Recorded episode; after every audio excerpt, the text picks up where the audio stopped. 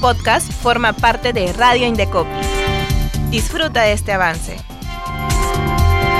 Para tocar el tema del día de hoy, tenemos una invitada especial eh, que nos acompaña. Ella es Andrea Ceballos, representante de la Comisión de Protección al Consumidor número 3 del Indecopi, a quien le doy la bienvenida. Andrea, bienvenida a la Fuerza del Consumidor. ¿A qué nos referimos cuando hablamos de comunicaciones sin consentimiento?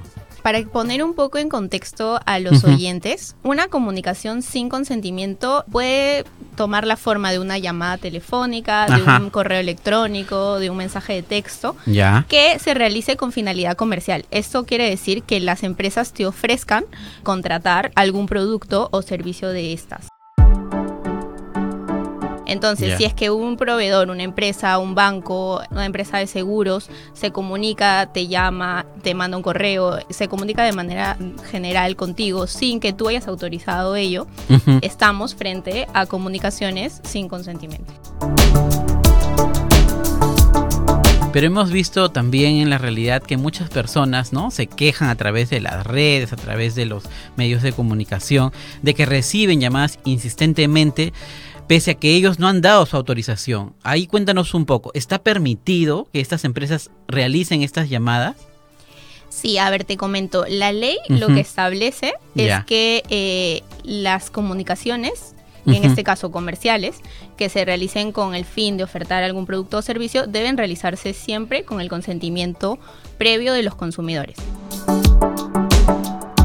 Nosotros sabemos que en el Indecopi también actúan por propia iniciativa y hemos visto que han iniciado investigaciones contra estas empresas. Cuéntanos un poco qué se ha determinado, qué se ha descubierto en estas investigaciones sobre comunicaciones sin consentimiento. Sí, Luis. En el caso de la Comisión de Protección al Consumidor 3, hemos sancionado sí a, diversas empresas por esta práctica de realizar comunicaciones sin contar con el consentimiento.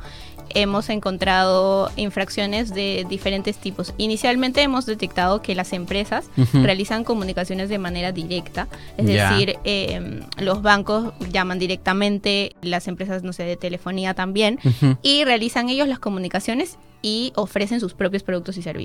Sin embargo, también hemos detectado otra modalidad que se hace a través de call center. Esta es una empresa tercera que actúa por encargo de la empresa principal. Y esto es igual la comunicación la realiza ya el call center, pero igualmente ofrece los productos y servicios de la empresa. Entonces, en estas situaciones, lo que nosotros sancionamos es tanto al proveedor directo, en este caso el que ofrece sus productos y servicios, pero también en los casos donde se presenten los supuestos de call center, también sancionamos a los call centers porque ellos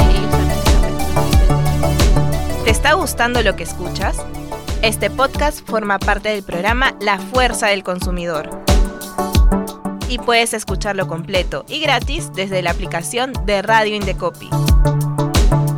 En Facebook y YouTube nos buscas como arroba Indecopi oficial.